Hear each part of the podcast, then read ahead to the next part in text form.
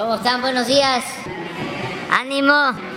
Pues vamos a tener una muy buena agenda, sobre todo de cooperación, de apoyo a la Cruz Roja. Está aquí Fernando Suinaga Cárdenas, que es el presidente nacional de la Cruz Roja. Eh, también la licenciada Carmen Suinaga Lebrija, eh, que es dama voluntaria de Cruz Roja. Este, y empezamos la colecta para la Cruz Roja, que es una labor muy noble, eh, y llamar a todos los mexicanos a participar, ayudar, porque eh, se trata de que nos atiendan en emergencias, que nos cuiden, que exista este servicio humanitario que se sostiene con la cooperación, con el apoyo de eh, todos los ciudadanos. Si les parece, le damos la palabra a Fernando y este y comenzamos la colecta porque después nos vamos a meter en cosas este, no tan agradables, las que tienen que ver con el quién es quién, las mentiras y cosas. Este, mejor esto. ¿Sí? ¿Sí? ¿Ven? Tú, tú expon. ¿Sí? Perfecto. Primero vamos a pasar el video, ¿verdad? Gracias, gracias, presidente. La propagación del virus de la COVID-19, las emergencias y desastres no tregua durante el 2021, lo que significó para el voluntariado de la Cruz Roja Mexicana mostrar su capacidad de respuesta para atender a la población y estar cerca de los más vulnerables.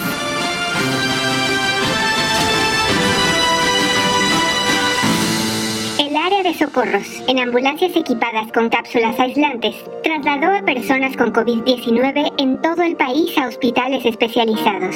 Los hospitales de campo instalados en el Instituto Nacional de Enfermedades Respiratorias y en Acapulco, Guerrero, atendieron a pacientes graves de COVID-19, mientras que en el Centro de Valoración Clínica del Hospital de Polanco se canalizó a personas sospechosas de SARS-CoV-2 a otros hospitales.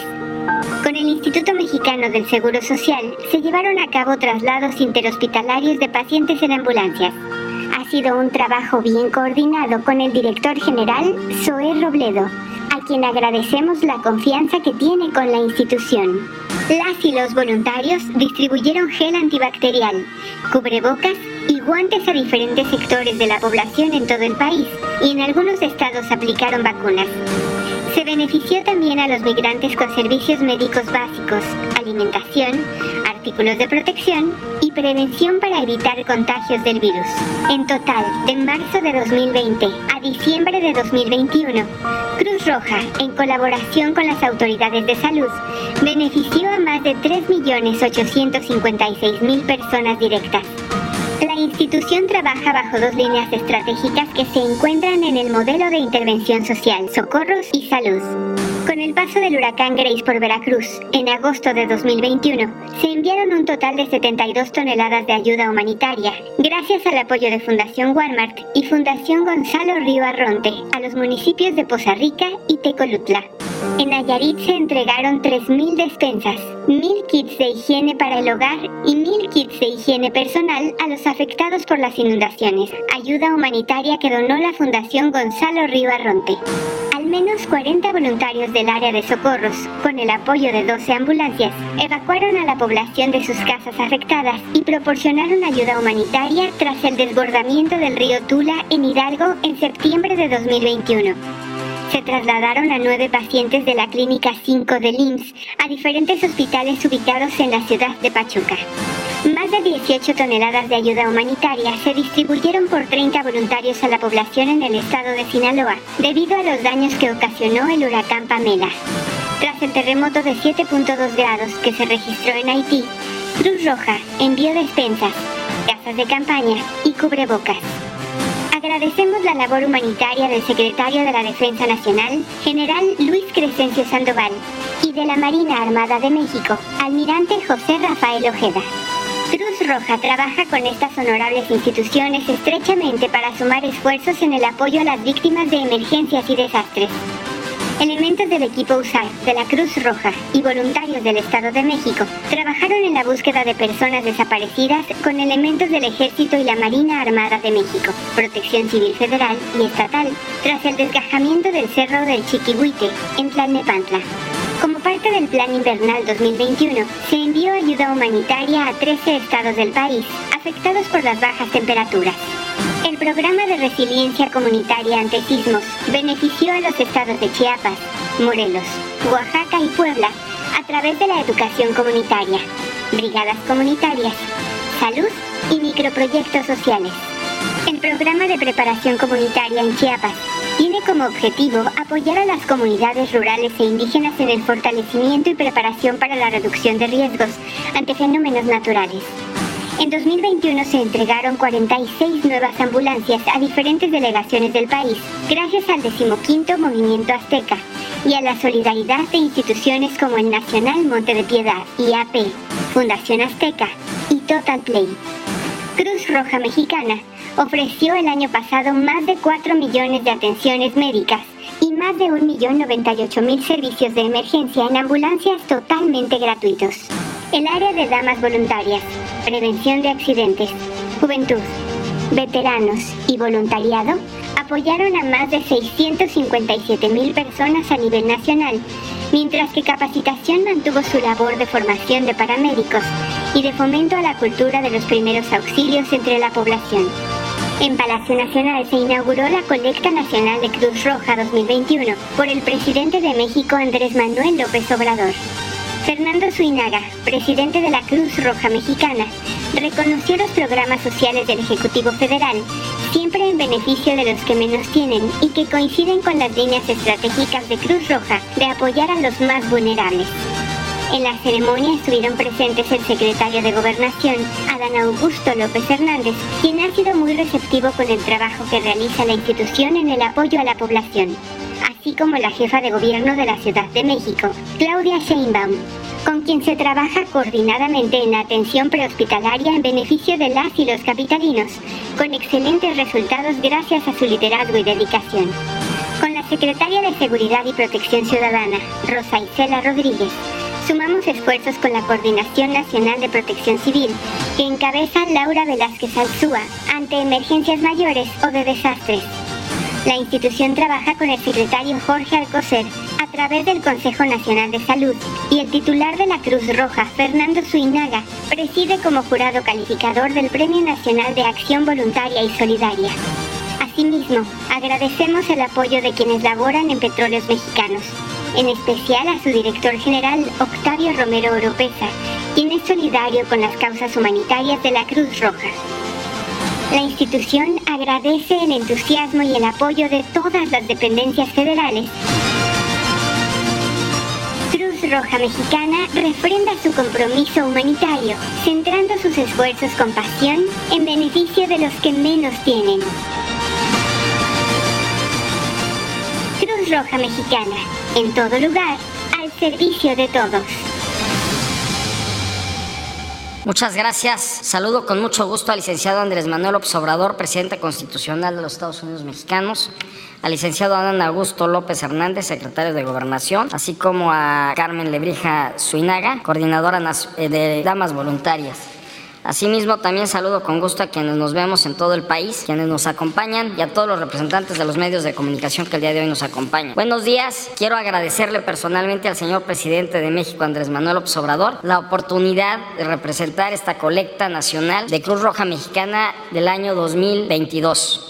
La colecta nacional es el evento más importante de recaudación de fondos para nuestra institución. Gracias a estos recursos podemos centrar nuestras actividades humanitarias en beneficio de la población de los más vulnerables. Es una organización humanitaria que ha velado por la salud de los mexicanos durante más de 112 años. Señor presidente Andrés Manuel López Obrador, la capacitación en resiliencia ante inundaciones que trabajamos con habitantes de los estados de Chiapas y Tabasco fueron motivo de orgullo para todo el voluntariado de la institución al recibir de sus propias manos el Premio Nacional de Protección Civil 2019 en el rubro de prevención. La labor de nuestra institución ante los desastres naturales, siempre coordinados con los tres niveles de gobierno, ha sido fundamental para apoyar de manera más eficiente a la población.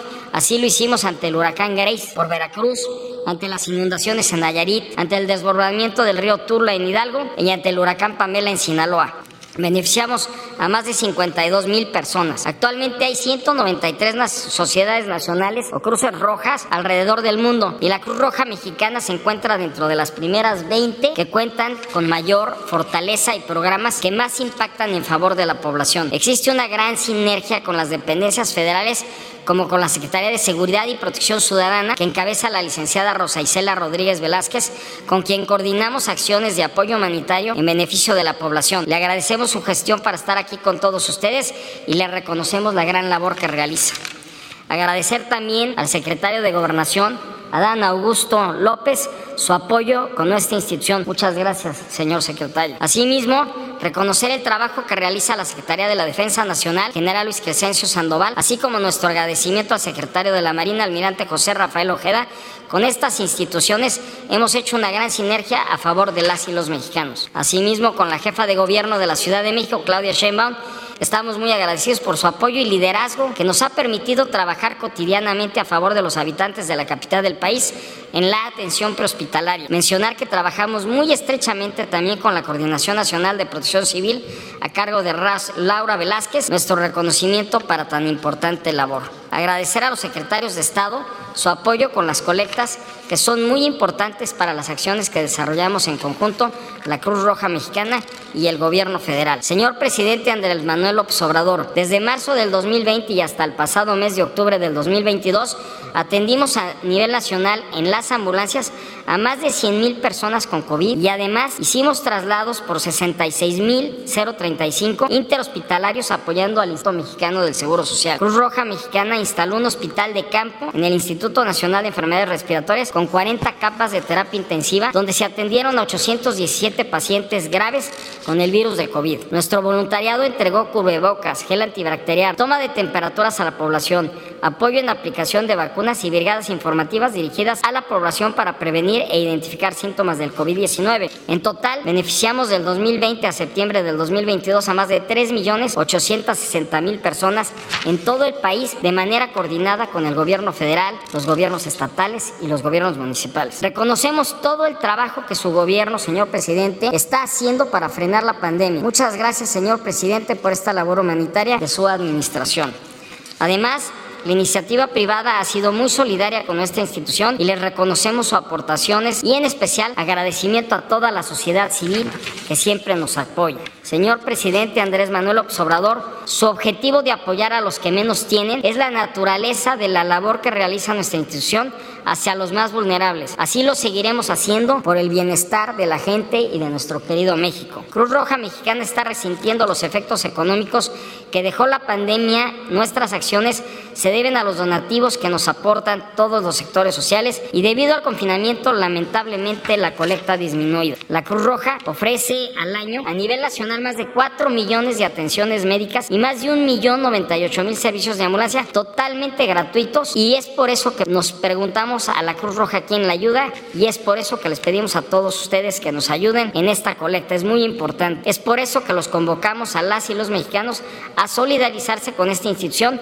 porque su donativo podría hacer la diferencia entre la vida y la muerte de alguna persona. Muchas gracias a todos y los invitamos a que apoyen a la benemérita institución. Muchas gracias, muchas gracias. Traen la, la alcancía, a ver, de una vez. Ven para acá. Aunque este, te da la, la izquierda no debe, este, lo que da la izquierda no debe.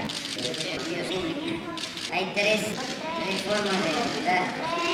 De olvidar como él. Padre nuestra patria. Que pueda con eso, ayuda. Que un poquito más, igual.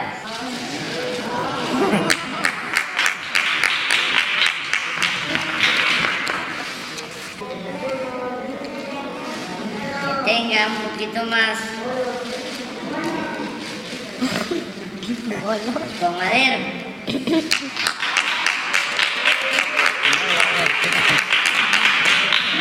de transformación ya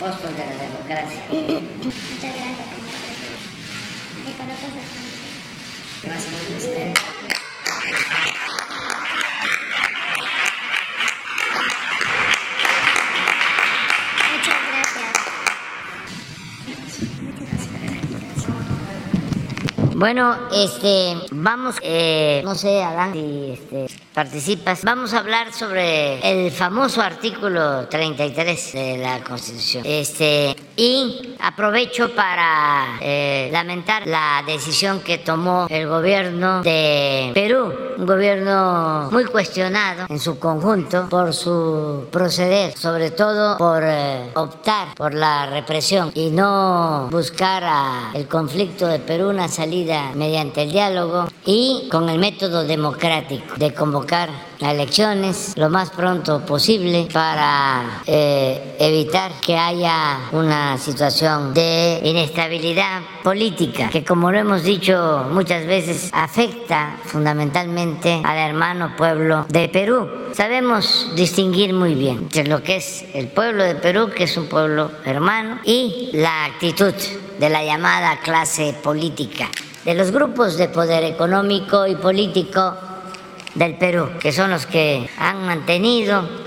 esta crisis en ese país por sus ambiciones personales, por sus intereses económicos. Comprendemos que esta situación los ha llevado a tomar medidas arbitrarias como la de declarar persona non grata a nuestro embajador en Perú que hemos estado pendientes y la Secretaría de Relaciones Exteriores le ha pedido que regrese pronto y está ya por llegar a México porque lo que más eh, nos importa es eh, cuidar su integridad y la de su familia. También decirles de que la Secretaría de Relaciones Exteriores ha decidido no romper relaciones, entre otras cosas, porque necesitamos mantener nuestra embajada para eh, dar protección a los mexicanos que eh, radican, que trabajan, que viven en Perú. Entonces la embajada continúa en su función. Eh, ya está nombrado un encargado de la embajada y seguimos eh, pendientes de los acontecimientos en el Perú. Eh, hoy va a informar la Secretaría de Relaciones Exteriores, lo hizo ayer y hoy también. Eh, afortunadamente ya el mayor número de turistas mexicanos y de personas que visitaban Perú ya pudieron salir y se están haciendo los trámites para que puedan salir todos los mexicanos que deseen hacerlo y los que eh, tienen trabajo, eh, alguna actividad en Perú, familiares, pues que sepan que no están solos, que se mantiene la embajada y que nosotros vamos a estar muy pendientes de todo lo que pueda suceder en el Perú. Eh, no reaccionaron igual los del gobierno del Perú con eh, los representantes de Estados Unidos. La embajadora de Estados Unidos este, intervino de manera directa, fue al palacio a ver a la presidenta que nombró el Congreso y este, nosotros solo damos a conocer en esta mañanera nuestra postura y vamos a defender siempre el derecho de asilo. Es parte de nuestra política exterior. Entonces, eh, precisamente de expulsiones y de aplicación del artículo 33, eh, nos va a hablar el secretario de Gobernación. Y vamos también a tomar medidas, pero contrarias completamente. Nosotros no vamos a expulsar a nadie, no lo hemos hecho y no se va a hacer. Y vamos a buscar reformar o reglamentar el artículo 33 de nuestra Constitución. No, no. Voy a recibir cuando esté aquí, porque hoy salgo de gira, eh, pero el secretario de Gobernación, porque salió el secretario de Relaciones Exteriores, los subsecretarios de Relaciones Exteriores van a recibir a nuestro embajador que hizo un trabajo extraordinario de protección a eh, mexicanos en Perú y también haciendo valer el derecho de asilo. Esto pues es lo que molestó a las autoridades del Perú y eh, esgrimen el que nosotros no eh, reconocimos a la presidenta porque en política exterior nosotros no podemos reconocer a ninguna autoridad extranjera. Esos son asuntos que corresponden a los pueblos. Los llamados reconocimientos de los gobiernos extranjeros hacia eh, otros gobiernos surgidos legal, legítimamente o mediante usurpaciones no es en la diplomacia mexicana algo eh, usual porque nosotros hemos padecido de que tenía que reconocernos Estados Unidos. Los tratados de Bucareli fueron por eso. Este, si no había un reconocimiento, no eh, se tenía legalidad en un gobierno. Entonces, hay una doctrina acerca de que México no eh, reconoce a ningún gobierno. Eso es un asunto de los pueblos, es un asunto de soberanía de los pueblos. Adelante. Con su permiso, señor presidente. El artículo 33 constitucional, eh, específicamente el párrafo segundo, ha sido una herramienta que ha sido utilizada con total discrecionalidad para coartar la libertad de expresión o de manifestación de las personas extranjeras que se encuentran en territorio nacional. Ha sido, como decimos, utilizada con total discrecionalidad para eh, deportar o expulsar en el pasado sobre todo a profesores, a investigadores. Eh, hay el antecedente de un embajador que fue declarado persona non grata y tuvo que salir del país. No hay registros eh, más allá de los gobiernos de Enrique Peña Nieto y de Felipe Calderón, no existe ni en relaciones exteriores, ni en consejería jurídica, ni en Secretaría de Gobernación, porque eh, al modificarse la ley eh, en el 2011, la Constitución, se le adicionó un párrafo por el cual ahora tiene que haber una audiencia previa. Entonces, lo que se hacía en el pasado reciente era que se utilizaba al Instituto Nacional de Migración para expulsar del país a los extranjeros que habían manifestado eh, alguna opinión de carácter política, sobre todo, o alguna posición en asuntos sociales, se utilizó en el caso de un cantante, Manu Chao, que eh, había hecho algunas expresiones sobre el caso Atenco, fue declarado persona non grata y tuvo que salir del país. Un embajador norcoreano también que había hecho una manifestación respecto a que apoyaba las pruebas nucleares en su país, fue declarado persona non grata y se le dieron 72 horas para salir del país. Lo que nosotros vamos a hacer, porque así nos lo instruyó el señor presidente, eh, la Constitución obliga a que se haga una, una ley reglamentaria del artículo 33 constitucional esa iniciativa se presentó desde hace cinco años en el Senado de la República, fue aprobada y actualmente se encuentra en la Cámara de Diputados. Hicimos ya la consulta a la Comisión de Gobernación y Puntos Constitucionales y vamos a eh, presentar una opinión para que se modifique la minuta y no tenga facultades. El Instituto Nacional de Migración ya no podrá ser usado nunca más como un pretexto para deportar o expulsar vía fast track a alguien y se establecerá un procedimiento jurídico que será regulado por la Secretaría de Gobernación y que garantiza a los extranjeros el derecho a la previa audiencia. Cabe señalar que nosotros recibimos dos solicitudes en específico de una cantante española, bueno, que tiene doble nacionalidad, ya fue dictaminado y no hay razón para la aplicación del artículo 33. Igualmente tuvimos, fuimos notificados de la petición contra unos sacerdotes extranjeros, esa la presentó el Tribunal Electoral del Poder Judicial de la Federación y ya también fue desestimada, se les dio el derecho de audiencia y no al lugar a la aplicación del artículo 33. A lo largo de los últimos sexenios en, en el actual gobierno no hay ningún, ningún extranjero que haya sido expulsado en el gobierno del presidente Peña Nieto fueron cuatro de ellos, el embajador de Corea del Norte que ya habíamos mencionado, un investigador Alfredo Bonano a quien acusaron de promover actos eh, o apoyar públicamente a movimientos anarquistas, el de dos ciudadanos españoles vascos integrantes de una organización terrorista en aquella época y eh, en el gobierno de Felipe Calderón hay el antecedente de Valentina Cortés Torrida, de Cristina Val Hernández, de Samantha Bienarda, Mario Alberto Aguirre, quienes incluso presentaron su, amparo,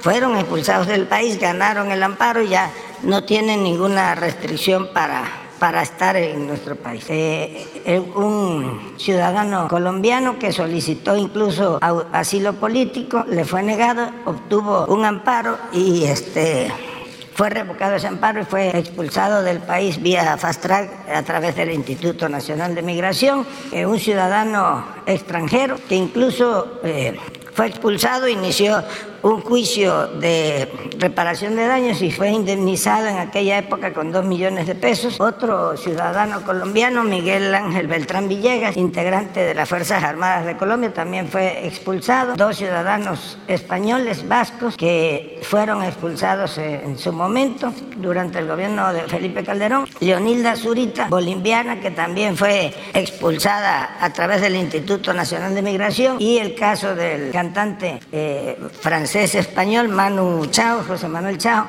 que fue declarado persona no grata por una declaración sobre los hechos ocurridos en Atenco y fue expulsado del país. Pues eso, eso sería todo, señor presidente. Nosotros la semana próxima, el martes específicamente, ya habremos entregado la opinión jurídica a la Cámara de Diputados para que procedan a eh, dictaminar la minuta y se pueda votar, someter a votación en el próximo periodo ordinario de sesiones. Sería cuando. ¿Perdón? ¿Anularían las, las expulsiones? Bueno, esas expulsiones ya no tienen este, en este momento ninguna vigencia, ya sea porque ganaron el amparo o porque prescribieron. Y no tienen los ciudadanos extranjeros mención ninguna restricción para ingresar al país. Con su permiso, señor presidente, buenos días a todas, a todos. Esta es la sección ¿Quién es quién? en las mentiras de la semana del 21 de diciembre de 2022. Y vamos a iniciar con la primera. Aerolínea miente a sus clientes y los medios de comunicación le siguen la corriente y cuestionan a la Procuraduría Federal del Consumidor por alertar de tarifas engañosas. Esto parece el mundo al revés, pero les vamos a contar, el 14 de diciembre pasado diversos medios de comunicación como Reforma, El Universal y Bloomberg le dieron cobertura a la mentira difundida por la empresa Viva Aerobús sobre el litigio que inició contra la alerta que emitió la Profeco en 2021 para advertir a los consumidores que la empresa comercializa vuelos con tarifas que no incluyen el derecho a transportar equipaje de mano y que el pago para llevarlo a bordo afecta la economía de los pasajeros. Pero ¿qué dicen los medios? Gana Viva Aerobús a Profeco, mantiene su tarifa sin equipaje. Título Reforma en primera plana. Otros medios publicaron en el mismo sentido que Viva Aerobús habría ganado un amparo en contra de la alerta y que quedaba sin efecto. Pero eso, toda esta información que publicaron los medios, es mentira. La sanción económica a la empresa y el criterio establecido por la Profeco sobre el derecho a llevar equipaje de mano como parte del servicio aéreo fueron declarados válidos por el Tribunal Federal de Justicia Administrativa.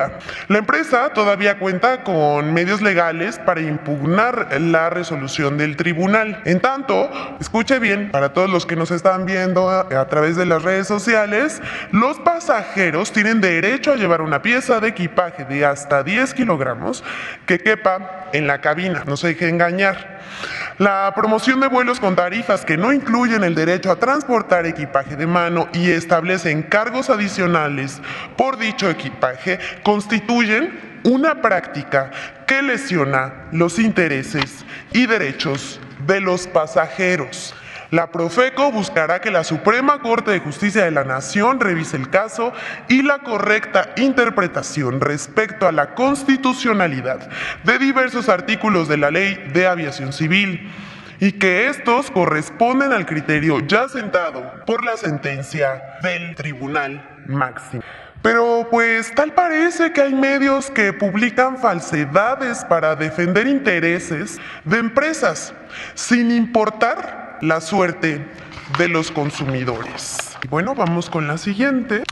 Reforma publica nota falsa, sí, otra nota falsa de Reforma, sobre compra de carbón por la Comisión Federal de Electricidad. Una vez más, el diario Reforma publica falsedades en portada. Este 13 de diciembre publica ocho columnas.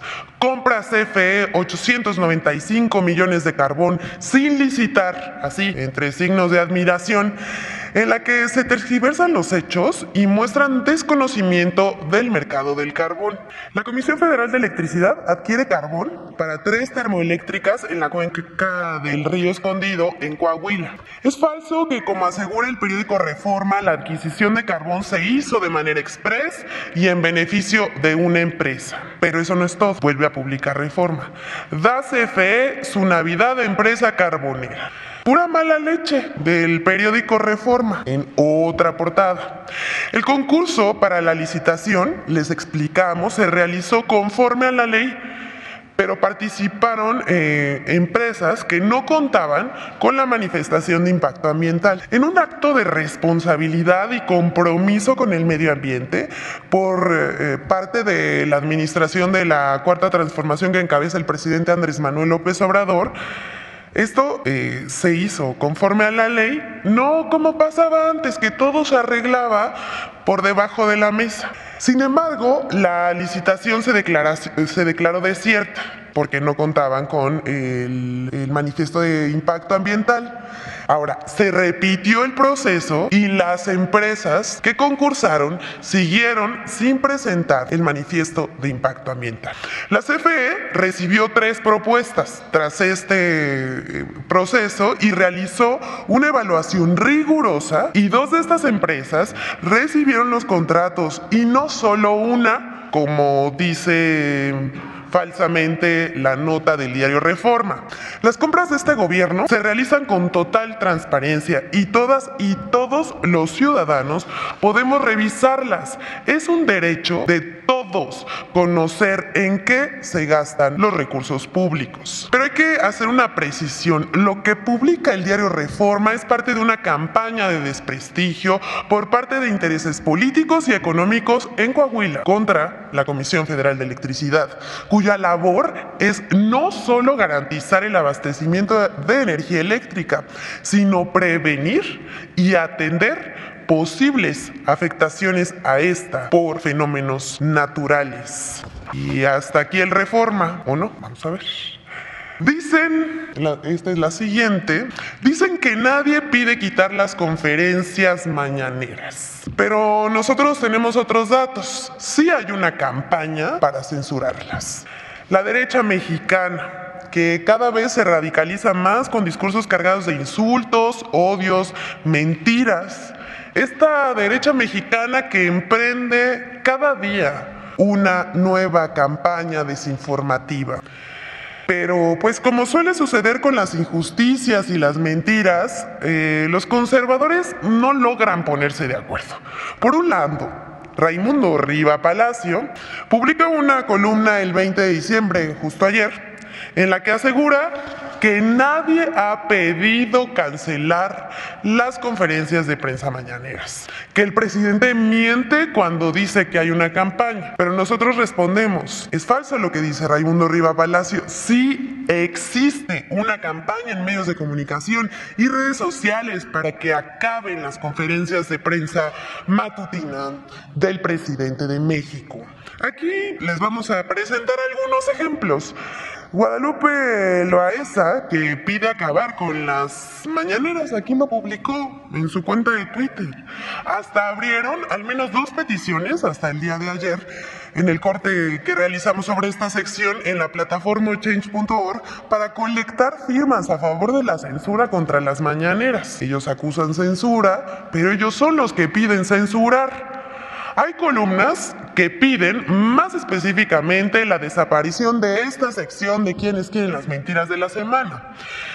Pero solo les diremos que hemos contribuido a combatir las noticias falsas y a defender el derecho a la información de los ciudadanos. Ahí no para. Coincidentemente, durante estos días, el académico y analista político de la oposición, José Antonio Crespo, lanzó la misma campaña para recolectar firmas, para frenar supuestamente lo que él llama el discurso de odio del presidente de la República. ¿Cómo lo ven? Nada más hay que checar su cuenta de Twitter para ver quién es el que tiene el discurso de odio. Pero eso se lo dejamos a la audiencia. En el gobierno de la Cuarta Transformación está garantizado el derecho a disentir y la libertad de expresión como nunca antes. No se espía, no se amenaza ni se censura. Sin embargo, la oposición muestra su lado más autoritario y fiel a su estilo pide que se acaben estas conferencias mañaneras en Palacio Nacional. Piden, escuche bien, piden que se censure al presidente de la República, Andrés Manuel López Obrador, aunque la mayoría de la población opina lo contrario y se los vamos a demostrar. Al cumplirse la conferencia matutina del presidente eh, de México, número 1000, la empresa Rubrum hizo una encuesta el 17 de diciembre pasado sobre la opinión de los entrevistados acerca de las conferencias mañaneras y pedir si las han escuchado, si creen que son útiles y si deben continuar. Aquí en la pantalla vamos a ver que el 72% de los encuestados afirmaron haber escuchado alguna vez la conferencia mañanera. 72%. El 67.8% aceptó que las mañaneras son útiles para los mexicanos. Repetimos, 67.8%. En tanto que el 61.7% consideran que deben seguir las conferencias matutinas del presidente. ¿De qué sirven sus campañas? Ahora sabemos por qué están tan desesperados. Pero aquí quedamos con esta y vamos con la última de esta semana.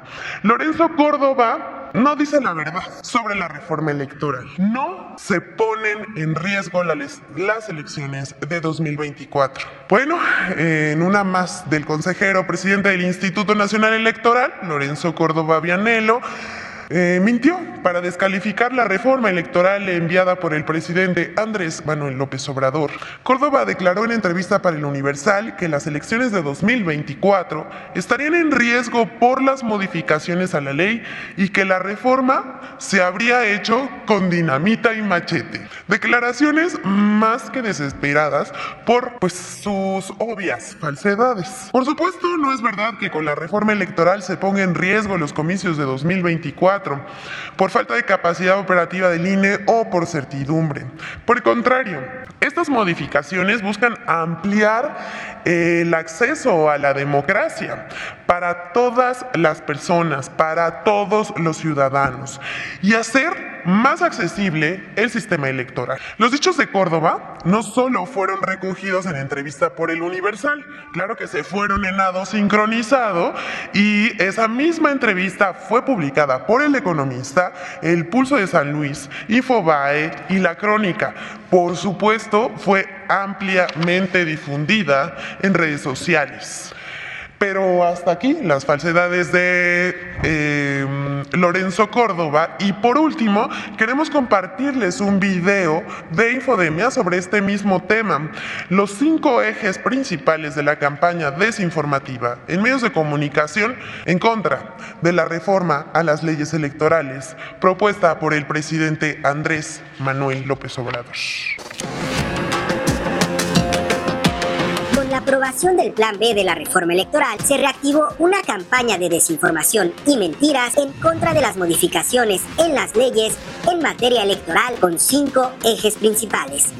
1. Falso que el Plan B de la reforma electoral contemple quitar el padrón electoral al INE y entregarlo a la Secretaría de Gobernación.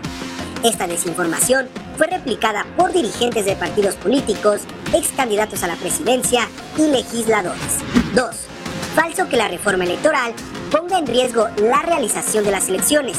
Organizaciones civiles, empresariales y comentaristas han repetido esta mentira. Sin embargo, el mismo consejero presidente del INE, Lorenzo Córdoba, aseguró el pasado 14 de diciembre que no estarán en riesgo ninguna de las actividades sustantivas del instituto.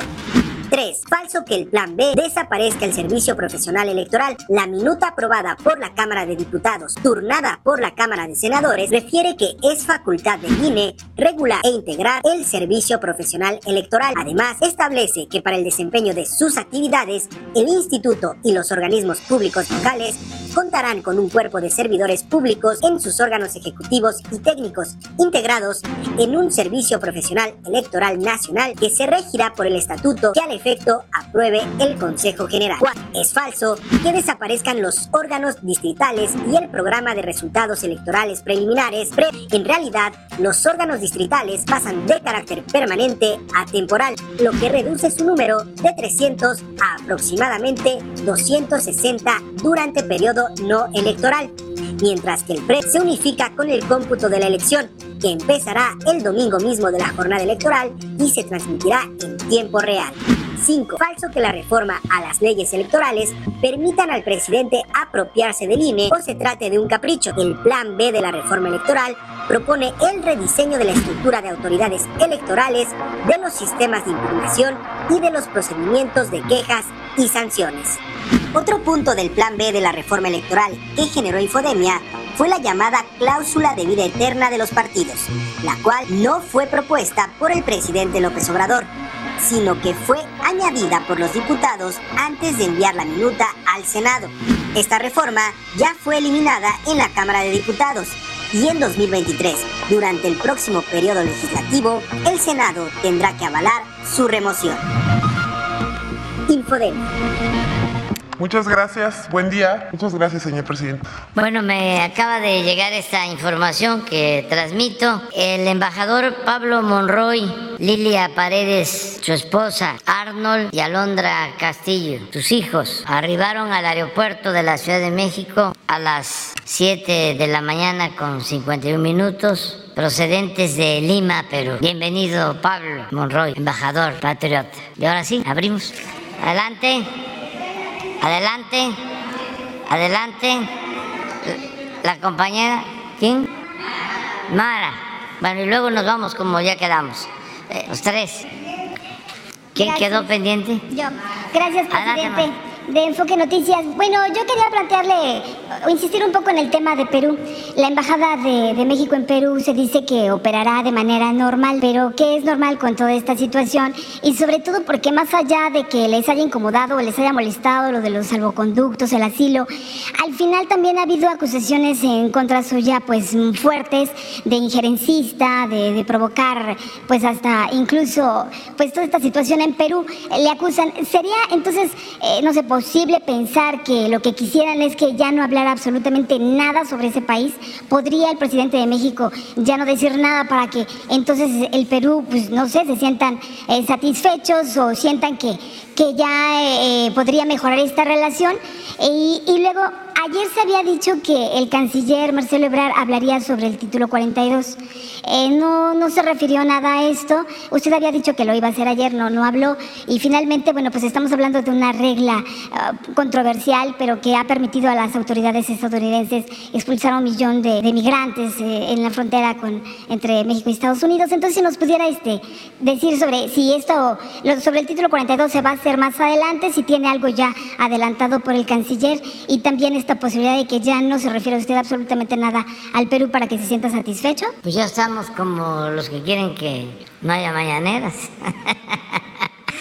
Este, el caso de Perú es muy lamentable, es un país con un pueblo hermano que desde hace muchos años, cuando menos de seis años a la fecha, han eh, contado con cinco presidentes. Imagínense esta situación. Y se debe fundamentalmente a intereses de un grupo que domina y que no permite que el pueblo peruano, sobre todo los que viven en la sierra, participen en la vida pública y ejerzan sus derechos políticos y que haya una auténtica democracia. Entonces, es una élite, un poco lo que sucedía aquí. Nada más que aquí se fingía más, había eh, mayor simulación, pero la verdad que en México gobernaba una minoría para su beneficio. Lo hemos dicho muchas veces. El gobierno estaba convertido en un comité al servicio de una minoría rapaz que llevó a cabo el saqueo más grande en la historia de México. Ni siquiera, repito, durante los tres siglos de dominación colonial saquearon a México como lo hizo la oligarquía actual en el periodo neoliberal que va de 1983 al 2018, 36 años. Entonces, esto mismo es lo que sucede en el Perú. Los pueblos buscan liberarse de esa opresión, de esas oligarquías, participan por la vía electoral. Sin embargo, a esas oligarquías apoyadas por los grupos de intereses creados, los potentados de esos países, como sucedía en México.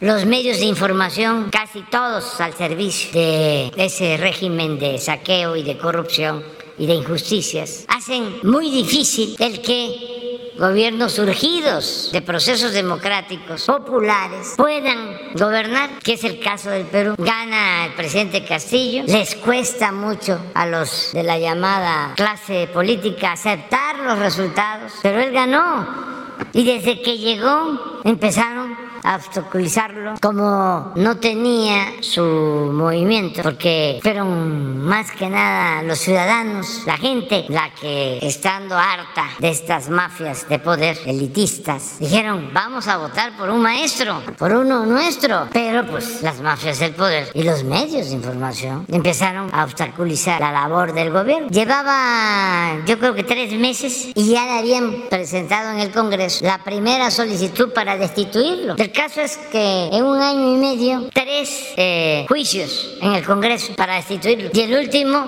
argumentando incapacidad moral, que aunque parezca increíble, existe el precepto como causal para destituir al presidente. Porque todas estas leyes las hicieron en el periodo neoliberal que padecimos nosotros y que se padeció en toda América Latina y en el mundo. Todo para tener control. Un poco lo que hicieron en México, de que llevan a cabo las llamadas reformas estructurales y empiezan a crear organismos autónomos para que en el caso de que llegara un presidente que no fuese empleado de los potentados, de los saqueadores, no pudiese hacer nada, estuviese atado. Nada más que el pueblo de México actuó con mucha visión y con mucha inteligencia. Y no solo votó en favor del presidente que les habla, sino votó también en favor de diputados y de senadores. Y esto nos ha permitido avanzar a pesar de todos los obstáculos, porque nuestro movimiento mantiene la mayoría en la Cámara de Diputados y en la Cámara de Senadores. Sin embargo,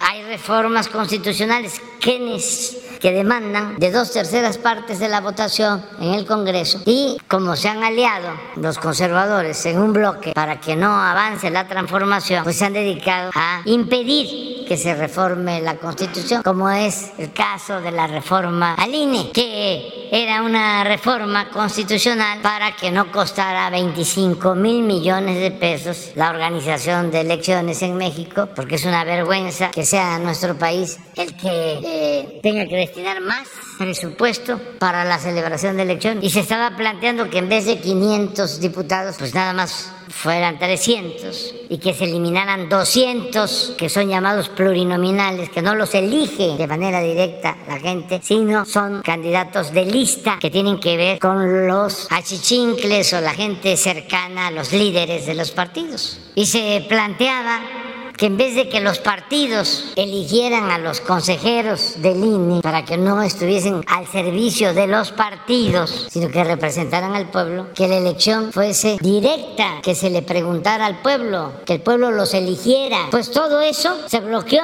y ni siquiera se enteraron los que sin conocimiento se opusieron porque los manipularon a través de los medios de información, los engañaron porque son muy susceptibles los conservadores de ser manipulados eh, no son eh, racionales en la valoración política, social, actúan por instinto. Entonces, en el caso del Perú, pues la mayoría del Congreso estaba en contra del presidente que está detenido, no hay pruebas de que haya cometido un delito, no existe ningún dictamen que demuestre que tiene incapacidad moral. Entonces se lleva a cabo una imposición, pues la gente se inconforma porque no respetan la voluntad popular y yo la verdad lamento mucho que el gobierno de Estados Unidos, que siempre habla de democracia, en este caso en vez de pedir que se respetara la voluntad del pueblo, que se respetara al presidente electo de manera democrática, lo que hacen es que avalan avalan toda la maniobra truculenta para destituir al presidente. Entonces, como nosotros lo decimos, pues somos este, non gratos. Este, es muy lamentable. Lo más preocupante es la actitud represiva, el sacar al ejército a reprimir al pueblo, la gente que está defendiendo sus derechos. Ojalá y pues eh, entren en razón los de la cúpula, los que hicieron sus enjuagues arriba de todos los partidos, movidos por la ambición al poder, no pensando en el pueblo, no pensando en el bienestar del pueblo. Ojalá y entren en razón y busquen una salida a esa tremenda crisis política que como ya lo dije, viene de lejos. Presidentes presos, presidentes eh, fugados, un presidente este, que se suicidó. Ellos no entienden que hay una profunda crisis. ¿Y cómo salir de una situación así? Pues no hay más que el método democrático. ¿Para qué estar diciendo vamos a hacer elecciones? Primero, la señora que nombra dice voy a gobernar hasta el 26, en plena crisis. Ahora empieza el regateo de que convocamos elecciones en el 24. ¿Por qué no llaman elecciones de inmediato y elecciones generales para elegir al Congreso, a el nuevo presidente y que en tanto debe de contemplar la Constitución el que haya autoridades eh, que convoquen elecciones, un presidente interino, con ese propósito. Yo estoy seguro que de esa manera la gente va a esperar y de manera racional, democrática, se enfrenta al conflicto. Pero querer por la fuerza imponer autoridades utilizando al ejército, eso lamentablemente lo que va a generar es más sufrimiento, inestabilidad presidente. Se confirma que viene que vino ahí el embajador porque parece ser que no que solamente viajó la familia de Pedro Castillo. Sí, fíjate que me están informando es que yo este el primer reporte fue que ya estaba el embajador y no, es la familia de Pedro Castillo la que se encuentra allá en la Ciudad de México, que estaba en la embajada este y que ya se le otorgó asilo. Y el embajador Pablo Monroy continúa en Lima, pero sí queremos que este se regrese lo más pronto no hay fecha, no, hay fecha si podría ser el día de hoy. porque fueron terminantes. Ah, sí, 72 este, horas. 72 horas. Así al estilo policiaco. Ok. Eh, presidente.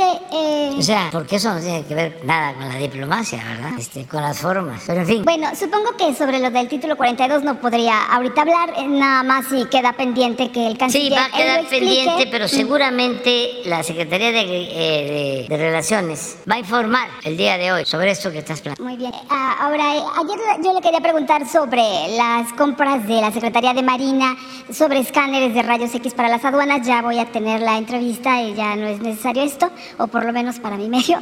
Y, y bueno, también ayer hablaba usted sobre la parte económica.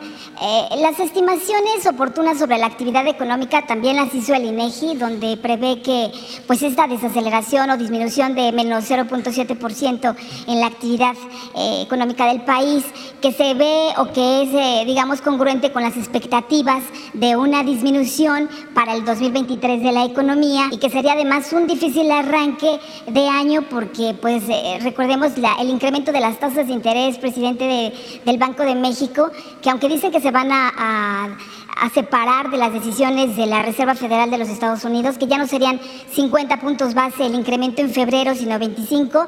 Al final, bueno, pues va a haber un aumento en tasas. Esto lo estamos viendo repercutido en los alimentos y concretamente, pues lo, lo más importante ahorita que son las fiestas decembrinas. Estamos viendo que aun cuando se autorizaron cupos, la importación de los pavos de Estados Unidos ahora también ya se abre a Brasil, que hay una, digamos, abanico de posibilidades.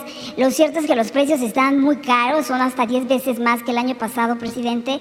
Eh, pavos que bueno y que pierna y que todo esto, pues dicen los consumidores van a gastar lo mismo, pero a lo mejor va a ser en menos cantidad.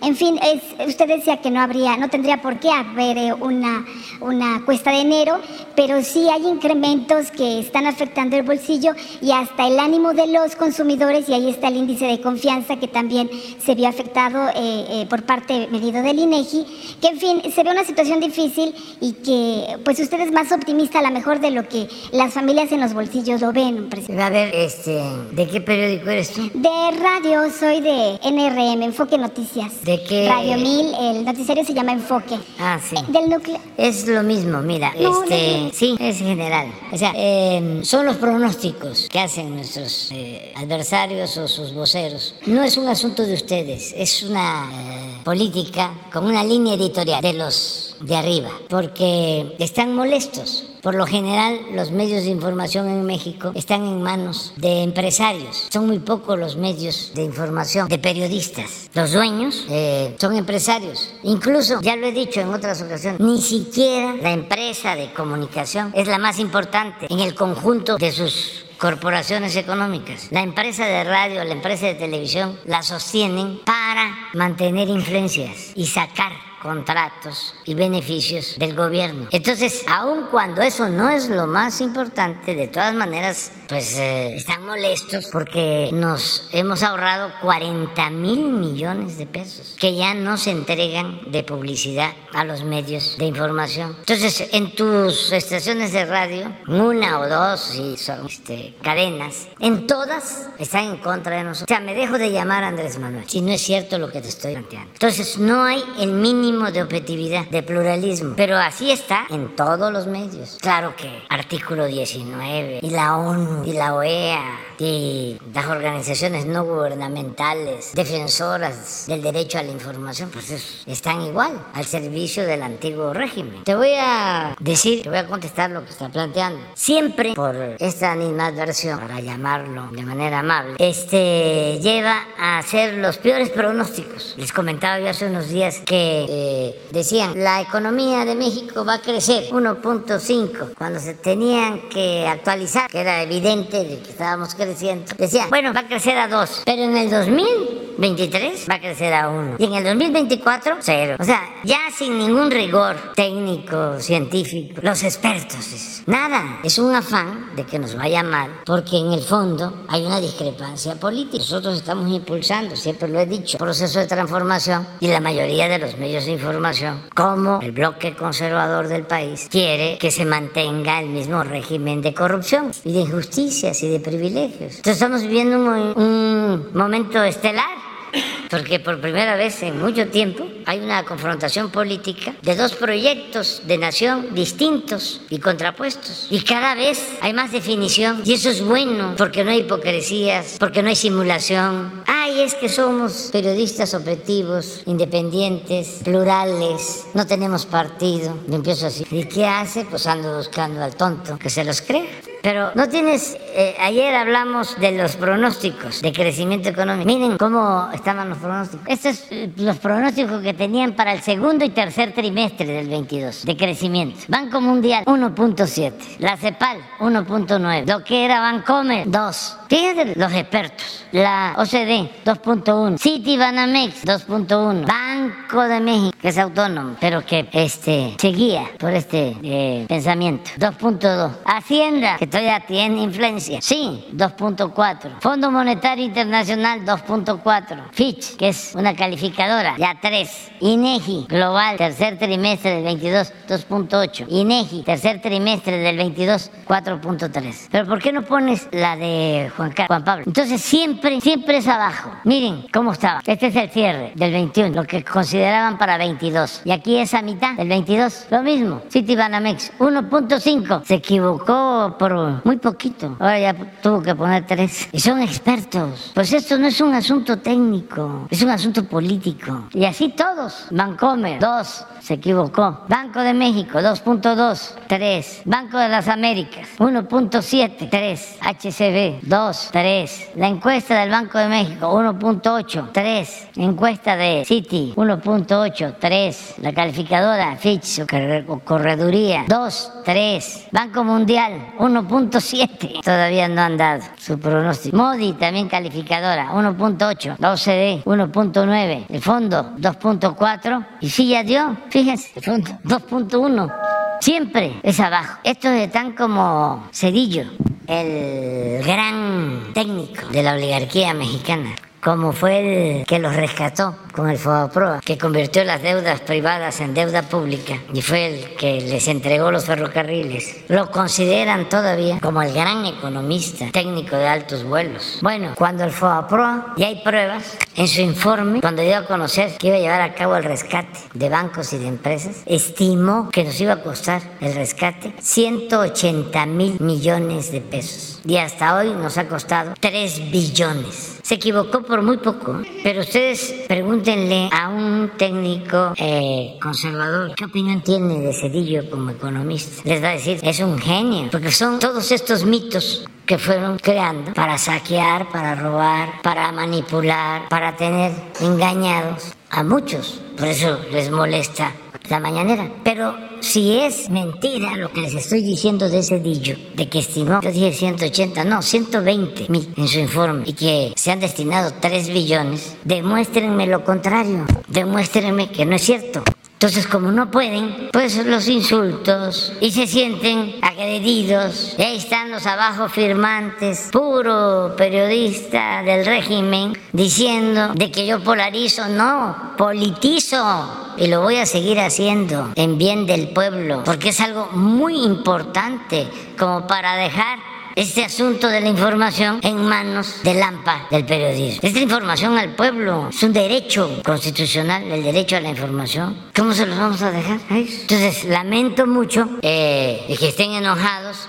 Por eso hay que investigar bien el lamentable atentado a Ciro Gómez Leiva. Ya he dado instrucciones de que se haga una investigación a fondo, a fondo, para que haya justicia, porque nosotros no nos vamos a manchar. Y es posible saber lo que sucedió. ¿Saben por qué es posible conocer la verdad? Por dos razones. Primero, porque hay mucha gente que está con nuestro movimiento y que nos va a ayudar a saber si escuchó que llegó alguien en una moto y que estuvieron discutiendo y los carros cruzaron y quién pasaba por ahí, las trabajadoras, los trabajadores domésticos, choferes, tenemos mucha información que nos llega. Eso es importante. Pero lo más importante de todo es que no se trata de un crimen de Estado. Lo que es muy difícil de desentrañar es un crimen de Estado.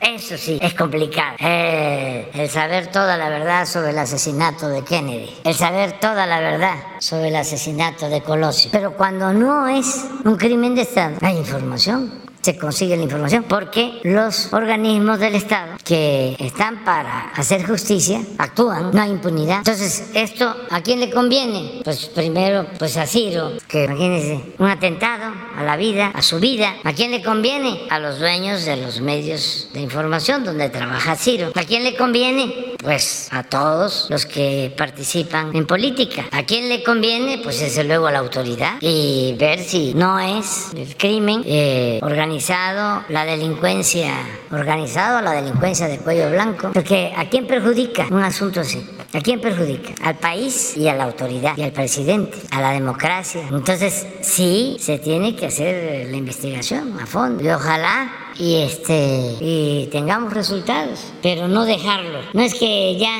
este fue un atentado fallido, ya pasó.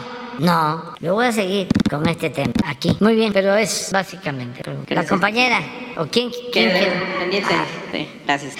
gracias, presidente. Buenos días, señor presidente. Julio Mar Gómez informando de la transformación, denunciando la corrupción de la Agencia Medios Digitales del Pacífico. Me voy a permitir leerle, presidente, debido a que pues, son datos que tengo que precisar. El día 7 de diciembre, el presidente Oscar Lex, presidente municipal de Los Cabos de Baja California Sur, ingresó una solicitud, una solicitud a través de Atención Ciudadana para reivindicar el acceso a la playa para la sociedad cabeña y a su vez restituir a la sociedad el faro viejo, el cual se encuentra secuestrado por un particular dicho faro y es un monumento histórico con alto valor artístico, así declarado por el INVAL y cultural, edificado por el gobierno federal en el año 1905, legalmente adquirido. Desafortunadamente dicho monumento histórico de la nación se encuentra en peligro de extinción, ya que el desarrollo denominado Cabo Pacífica Quivira Los Cabos, propiedad del empresario Ernesto Coppel Kelly, lo tiene secuestrado, prohibiendo el paso y el acceso a los mexicanos, a la sociedad, así como a la playa pública que lleva el mismo nombre, Playa El Faro. Dicho inmueble nacional ilegalmente fue adquirido y está siendo remodelado sin procedimiento y o permiso alguno de las autoridades del INA, del INVAL, para el uso de bar y restaurante privado para sus huéspedes, así como rentado para la ocasión de eventos sociales y filmaciones de series y películas extranjeras. A un siglo de su construcción, el Faro Viejo en 1905, si no hacemos algo, presidente, Los Cabos y nuestra nación está a punto de perder este monumento histórico nacional junto con las dunas de arena blanca que lo rodean y es por ello que es de urgencia su intervención de este gobierno federal. Le quiero comentar que ante la aparente omisión o desconocimiento gubernamental federal es, eh, no se ha hecho este rescate y urge que usted pueda intervenir, presidente, para que pueda hacer una emisión de declaratoria correspondiente como monumento histórico, cultural y artístico de la nación y ejercer acciones inmediatas para garantizar el acceso libre, gratuito, universal para cualquier persona que desee visitarlo, así como a la, a la playa pública aledaña al lugar y se deje de ser eh, privado con especulación comercial por particulares. Por lo que le quiero hacer entrega de los sustentos históricos y de esta urgente petición a través del vocero y esa es mi primera. Le vamos a pedir al director de antropología e historia, Diego Prieto, que vea esto y este y a María Luisa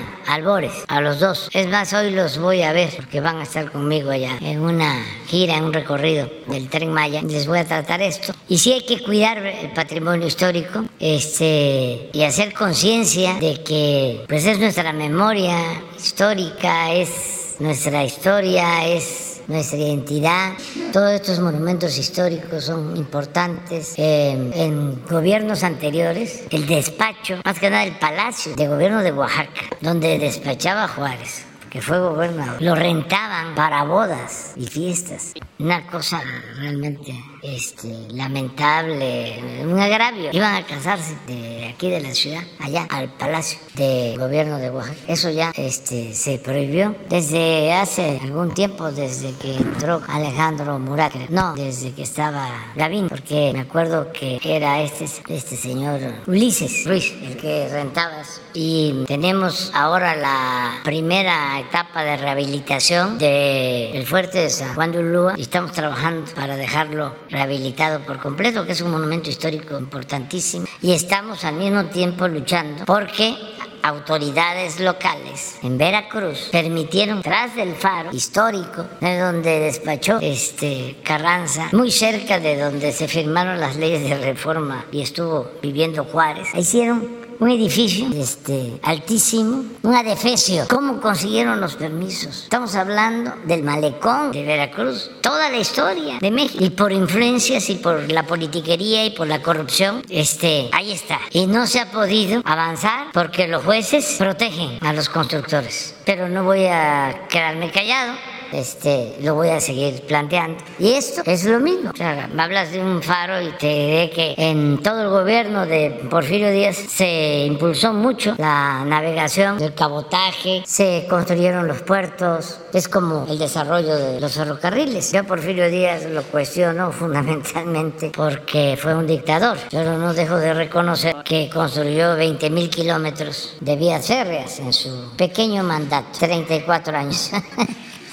Este, y lo cuestiono porque le quitó la tierra a los indígenas eh, y los reprimió, y hubo exterminio a los yaquis, no había libertades y no había democracia, pero sí en lo que tiene que ver con los puertos y con la comunicación por ferrocarril todo el país se avanzó mucho. Entonces eso lo vamos a, lo vamos a ver. Sí, aunado que ya se le, se le dio de conocimiento, eh, escrito también a ellos. Presidente, ahora con el problema de Perú, ¿qué posicionamiento tiene el gobierno, el Estado mexicano, perdón, en referencia a la cumbre de Estados Latinoamericanos. ¿En referencia a? La Cumbre de Estados Latinoamericanos, la CELAC. Ah, pues yo creo que este, cada quien va a asumir su postura. Nosotros eh, suscribimos un documento con Colombia, con Argentina y con Bolivia, pidiendo de que se respetara la voluntad popular en el Perú.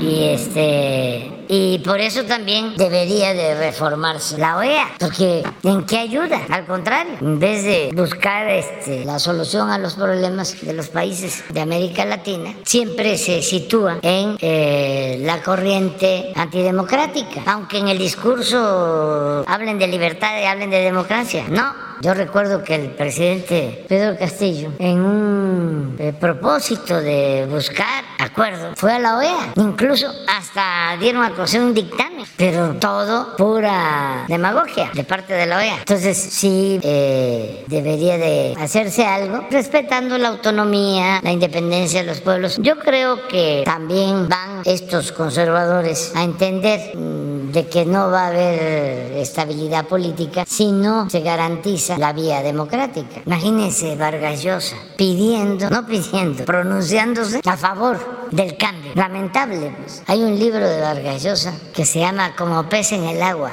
Es buen libro, donde narra su experiencia cuando fue candidato a la presidencia en el Perú y enfrentó a Fujimori. Es buen libro. Pasa el tiempo y termina aliado a los Fujimoris. Así de consecuentes. En política da bandazos y como escritor ya se le fue el encanto. Ya, por lo mismo, porque se metió a la frivolidad, es parte ya de la realeza española. Ya es un fifi consumado.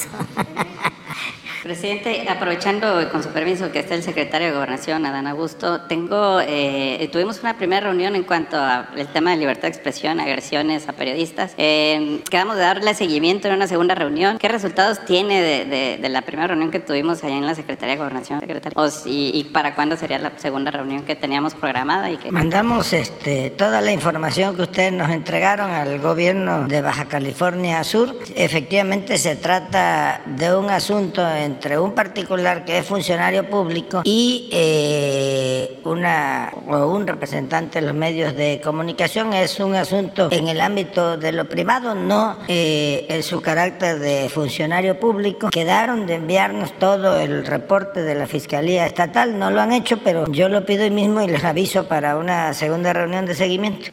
muchas gracias, secretario. Gracias, presidente. ¿Quién sigue? Allá atrás. ¿Quién tiene el micrófono? ¿Tú? Presidente, muy buenos días. Adriana Estela Flores del Instituto Mexicano Mexicano de la Radio. Preguntarle en primer lugar, y insistiendo sobre el Perú, eh, le quisiera preguntar si esta situación y todo lo que está ocurriendo en aquella nación amerita solicitar o exigir eh, la renuncia del secretario general de la Organización de Estados Americanos, Luis Almagro, considerando el papel que ha tenido no solo en Perú, sino también en otros casos como el de Bolivia y también el caso de Venezuela. Esa sería mi primera pregunta, aparte de la reforma que usted ya ha planteado a la OEA. Y también, eh, si considera usted, usted ha insistido en varias ocasiones acerca de la integración del continente para hacer frente a todos eh, los avances que ha tenido Asia. Y eh, pues preguntarle si esto, esto que está ocurriendo en Perú no significa un retroceso en esta, en esta integración, en estos pasos que se han seguido hacia la integración, sobre todo considerando que hay gobiernos progresistas en, en varias naciones ya del continente, en Brasil, en Colombia, Chile y eh, pues si hay retrocesos y qué papel eh, considera que tiene Estados Unidos o que ha tenido Estados Unidos en todas estas situaciones, presidente. Tiene un papel todavía muy destacado Estados Unidos en todos estos acontecimientos. Eso es indudable. Es de los temas que yo quiero tratar con el presidente Biden. Ver la forma de iniciar una etapa nueva en la relación de los países, de los pueblos del continente americano. Y en el caso de Estados Unidos se trata, lo comentaba yo hace unos días, de que se deje de lado la doctrina del destino manifiesto y la doctrina Monroe, esa de que América para los americanos, que la impusieron durante mucho tiempo y sigue todavía vigente con eh, menor intensidad. Pero todo esto de las embajadas estadounidenses en los países de América Latina, donde el papel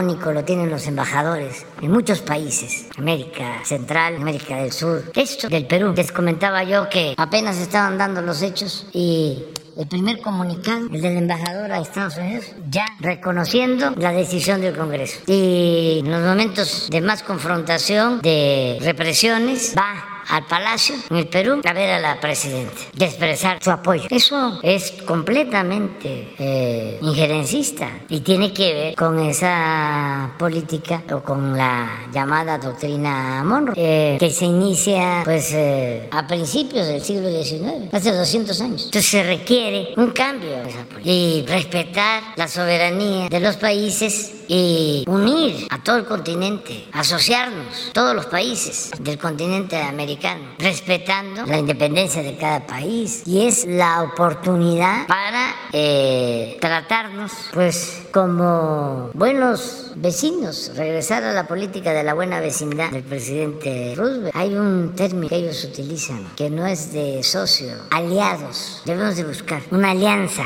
para la prosperidad de América. Son tres temas. Uno, el que busquemos la integración de América, de todo el continente, para fortalecernos en lo económico, en lo comercial, sustituir importaciones, ser autosuficientes, convertir a América con un plan conjunto en la región más importante del mundo. Pero eso requiere de planeación, no como ha venido sucediendo, de que parece que se aplica la máxima de que se echa a andar la carreta y que las calabazas se acomodan solas, porque no hay planeación. Muy contrario a lo que sucede en Asia y en particular en China. Ellos ya saben qué va a pasar en el 30, qué va a pasar en el 2040, qué va a pasar en el 2050. Y lo que comentaba yo ayer, Churchill decía, un estadista no debe estar pensando en la próxima elección, sino en la próxima generación. Entonces, primero es consolidarnos en lo económico, en lo comercial, ser autosuficientes. Ya el Tratado de América del Norte ha servido para demostrar que ese es el camino. Pero todavía falta consolidarlo, fortalecerlo y que se busque ampliarlo a toda América. Porque es utilizar todo el potencial de América. Mano de obra que ya no se tiene en América del Norte. Mano de obra joven, creativa. Y es complementarnos, porque en Estados Unidos hay mercado, hay capital, hay tecnología en toda América, muchos recursos naturales, muchos recursos naturales, agua, petróleo, gas, minerales, cobre, oro, litio, de todo. Y un mercado importantísimo. Pero eso es integración. Bueno, eso es lo primero. Lo segundo es, desde hace más de 50 años no hay un programa de apoyo a los países pobres de América Latina, desde la Alianza para el Progreso del presidente Kennedy, que indebidamente dejó afuera en ese entonces a Cuba y Haití. Ahora no, ahora tendríamos que pensar en todos. Programa para el bienestar de los pueblos. Y esto va vinculado con darle un tratamiento especial al fenómeno migratorio, para que la gente tenga posibilidades de desarrollarse en sus pueblos y no se vea obligada a emigrar. Y lo tercero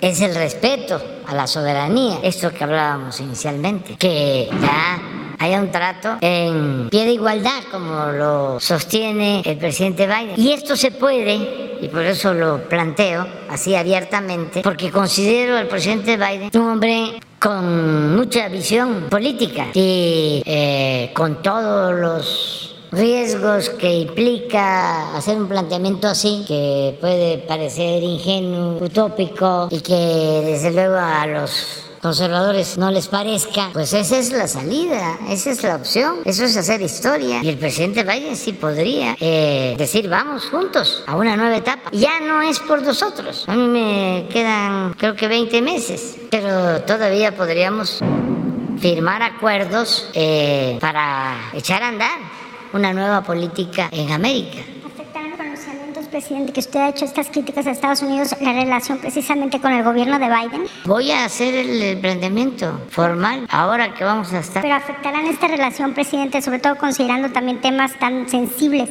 que unen a los dos países como el tema migratorio y sobre todo con estas decisiones no, que se están no, tomando. No, no, porque hay una actitud de parte del gobierno de Estados Unidos bastante abierta. Sin embargo, hay inercias. Esto nos pasa a nosotros aquí, de que vamos este, eh, empujando para llevar a cabo una transformación. Y hay quienes al mismo eh, o, al, o, al, interior del gobierno este, eh, se niegan a aceptar los cambios. Como hay tanto organismo autónomo, me da hasta risa porque este, desde que entramos se quedaron conservadores, ¿no? pero siguiendo la máxima que le atribuyen a un político que como lo quiero mucho, ya está fallecido. Yo creo que ni él lo dijo, pero aquí Miguel se debe de acordar. Un político que es muy nacionalista, pero a él le atribuyen una frase según la cual vivir fuera del presupuesto es vivir en el error. ¿Te acuerdas, Miguel? Este, aquella frase de que vivir fuera del presupuesto es vivir en el error. No, no, no, no lo digas. No, no lo digas. No lo digas.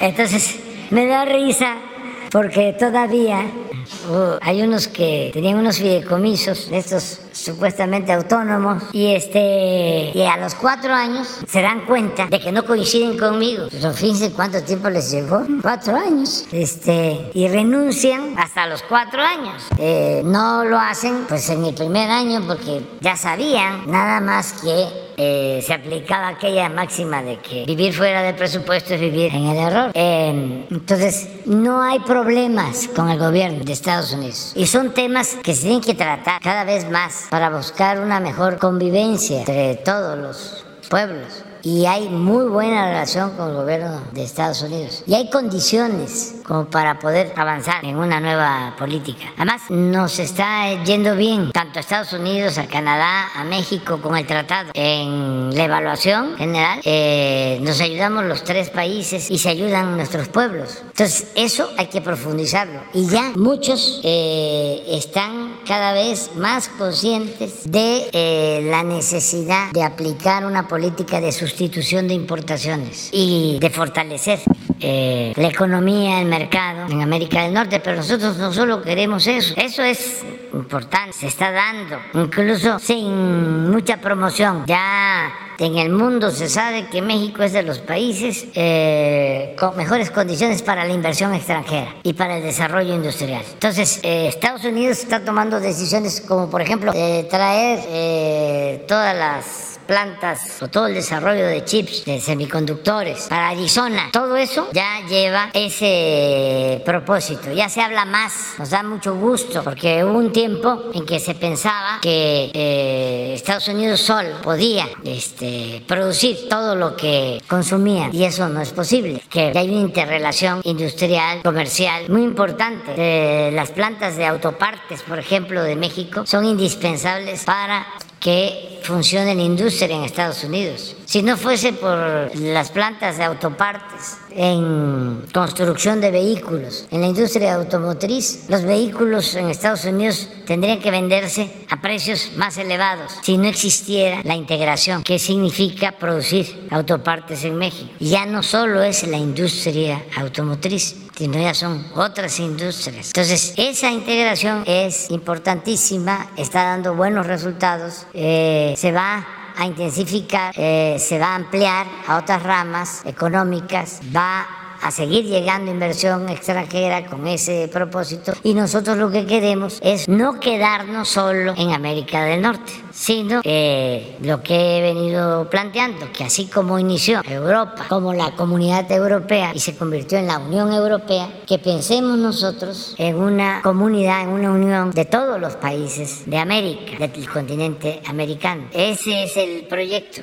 Hacia adelante, pero respeto a la independencia de los países, el respeto a la soberanía, este, no imponer, no invadir, no someter, que realmente eh, se garanticen las libertades, la democracia, pero no la democracia para las élites, no el Kratos sin demos, no el poder sin pueblo, sino el poder y el pueblo, el pueblo y el poder se le preguntaría acerca de estas consideraciones que usted ha hecho respecto al atentado contra Ciro Gómez Leiva, si la investigación, presidente, considerando que usted ha, insistido en una investigación a fondo de, esta, de este ataque, eh, se está considerando que las indagatorias se queden en la fiscalía, en las autoridades, en la fiscalía local, o si eh, considerando eh, y tomando en cuenta la magnitud de este atentado y los objetivos que estarían detrás, de acuerdo con lo que usted ha planteado, las hipótesis que usted ha, ha vertido aquí en esta conferencia, si se consideraría abrir una fiscalía especial para investigar el atentado contra Ciro Gómez Leiva y si eh, se confirma su hipótesis, presidente, de que estaría o, o está la intención detrás de este atentado sería para desestabilizar al país, si hay la preocupación eh, en su gobierno o el análisis respecto a qué otras acciones realizarían los grupos opositores para eh, desestabilizar a su gobierno, considerando que pues, el tiempo que a usted le queda para los próximos dos años.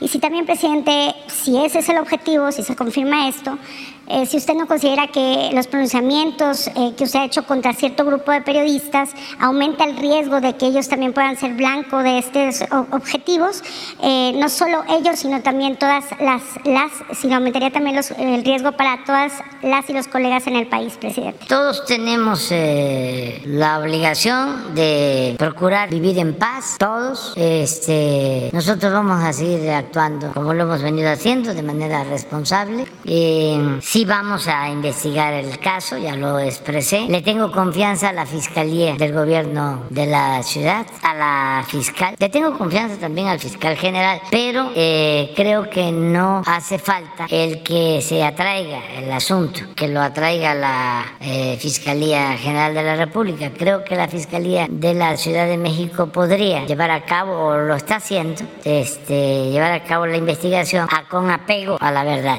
y este sin eh, impunidad para nadie. Y a todos nos conviene saber esta situación. Y este nosotros vamos a seguir siempre pendientes eh, de proteger a todos los ciudadanos y a los periodistas y a los opositores. La gran diferencia la diferencia más importante es que el Estado ya no es el que viola los derechos humanos como era antes. Yo eh, no sería capaz, no me atrevo a mandar a matar a nadie. Una vez le preguntaron al maestro Pani, que era secretario de Hacienda, muy cercano a Obregón, que por qué no buscaba la presidencia, si él era amigo del presidente. Y lo que respondió Pani fue, no puedo, porque yo no me atrevería a mandar a matar a nadie. O sea, el Estado que represento no es un Estado represor. Entonces, eso hace una gran diferencia. Por eso se garantizan las libertades plenas. Y también si están pensando de que las cosas en México no han cambiado y que el pueblo no cuenta o no sabe o es tonto, pues se equivoca. Tonto es el que piensa que el pueblo es tonto, porque esto ya cambió completamente. No se puede poner vino nuevo en botellas viejas. Entonces lo que funcionaba hace 20 años en México ya no funciona. Lo que funcionaba hace 150 años ya no funciona. Lo estamos viendo. Antes funcionaba, daba muy buenos resultados. El control del régimen o el acuerdo del régimen con los medios de información eran la misma cosa, era un contubernio. Ahora se está demostrando que garantizando las libertades sin represión, sin limitar las libertades, nada más que sin someter al gobierno a los intereses que giran alrededor de los medios de información y debido a eso eh, desatarse una campaña en contra del gobierno, se ha demostrado no pasa nada, nada. Tuvo algún efecto y lo lamento muchísimo aquí en la Ciudad de México, en la elección intermedia, porque como aquí está la mayoría de los medios y el bombardeo es día y noche. Muchos. Bueno, lo que pasó ahora de el INE no se toca, que ni siquiera leyeron la iniciativa y se dejaron manipular, les jugaron el dedo en la boca como quisieron. Bueno, aquí al defecto tiene, pero en el resto del país nada, nada, nada, nada. O sea, una campaña eh, feroz como no se veía desde la época en que se aliaron para derrocar al presidente Madero. Y no han hecho nada, ni van a hacer, porque el pueblo ya despertó. Es un pueblo muy consciente, muy avispado, muy inteligente el pueblo de México, muy politizado. Pero, ¿qué andan haciendo los de los medios de información, la mayoría? Como se acostumbraron a una estrategia, se resisten a cambiarla. Ustedes han visto que en los últimos tiempos este, entren nuevos escritores a los periódicos? Nada, son los mismos. Y es Riva Palacio, y es eh, López Dóriga, y es Loré de Mola, y es Dresser. Eh, ahora no voy a mencionar así, pero son los mismos, son los mismos. Eh, el de Estados Unidos, que gana 3 millones de pesos este, mensuales, ese se raya, pues, Jorge Ramos. No, eh, pero eso no, no, no, lo conocen menos aquí. Pero son eh, los de hace tiempo. Ahora sacan un manifiesto. Empiezo a leer quiénes firman. Los mismos. ¿Cuánto tiempo llevan este, cuestionándonos? Vean el manifiesto y vean los nombres. Y vean si uno de ellos, uno de ellos, en los cuatro años que llevamos, ha escrito algo no a favor, sino equilibrado con relación a nosotros. Ninguno, ninguno, puro contra. Es hasta un timbre de orgullo, pues es como este la actitud del gobierno de Perú. Si este nos condecoraran en el Perú, imagínense cómo estaríamos. No, eh, el que se dé una actitud autoritaria cuando se está defendiendo una política exterior caracterizada por garantizar la vida a los perseguidos y hacer valer el derecho de asilo, pues es un timbre de orgullo. Luego les comentaba yo que en el Perú y no este, son estos políticos, porque, pero sí son los militares de tiempo atrás. Tenían un presidente hasta eso, este, moderado, no me acuerdo, también lo destituyeron. Pero cuando se va a buscar a Evo, porque estaba en peligro, resulta que aterriza el avión en Lima y necesitaba combustible y dan la orden de no cargarle combustible al avión. Y luego prohíben el espacio aéreo y les dan, no sé, una hora para que este, eh, salgan del Perú. Y son de esas cosas que suceden ¿no? en política exterior y en política. Se salva a Evo y se salva la tripulación porque ya estando Evo en el avión, llegan militares en Bolivia e incluso disparan cuando ya el avión había emprendido el vuelo. Piloto de primera, porque lo golpearon, el encargado de la misión. Hijo de un piloto del Escuadrón 201. Fíjense la historia. Es para esta sí una novela. Este, y salen y a dónde van? Primero pasan este, el espacio aéreo de Brasil, que dicen que estaba durmiendo el actual presidente Bolsonaro. No, es que lo permitió. Aún siendo un gobierno, eh, vamos a decir, de derecha, pero fuerte, que es distinto a un gobierno en ese entonces del Perú subordinado a intereses extranjeros, que seguramente dieron la orden de que no se permitiera el uso del espacio aéreo. Y luego, ¿dónde se carga combustible? En Paraguay. Y así traen a Dan un rodeo para no pasar por Perú y un presidente surgido de un movimiento progresista que luego resultó que no hacía honor ni a su nombre, Sama Lenin, prohibió que usáramos el Ecuador, el espacio aéreo del Ecuador. Tuvieron los pilotos que irse al mar, al internacional. Entonces pasó eso. Eh, ¿Quién dio esas órdenes en el Perú? ¿Qué? No son pueblos vecinos, Perú y Bolivia, pueblos hermanos. ¿Dónde está el respeto y la protección a los derechos humanos? ¿Dónde queda la democracia, la libertad? Puro discurso demagógico, como Chile en 1973. Y miren, Echeverría de presidente, sí, sí, y este el que fue gobernador de San Luis Potosí, Gonzalo Martínez Corvala, de embajador. Y